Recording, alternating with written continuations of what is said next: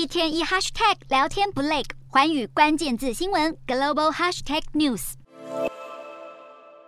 土耳其与希腊的关系是再度紧张。日前，土耳其总统埃尔段指控希腊占领了具有非军事化地位的爱琴海诸岛，并说土耳其准备在时机成熟的时候采取必要的行动。好，针对此言论，希腊总理就表示，土耳其质疑希腊对这些岛屿的主权是荒谬的想法。但尽管埃尔段发表这么令人无法接受的言论，希腊还是会努力维持与土耳其的沟通管道畅畅通，并表示愿意与埃尔段会面，来缓解这一番的紧张局势。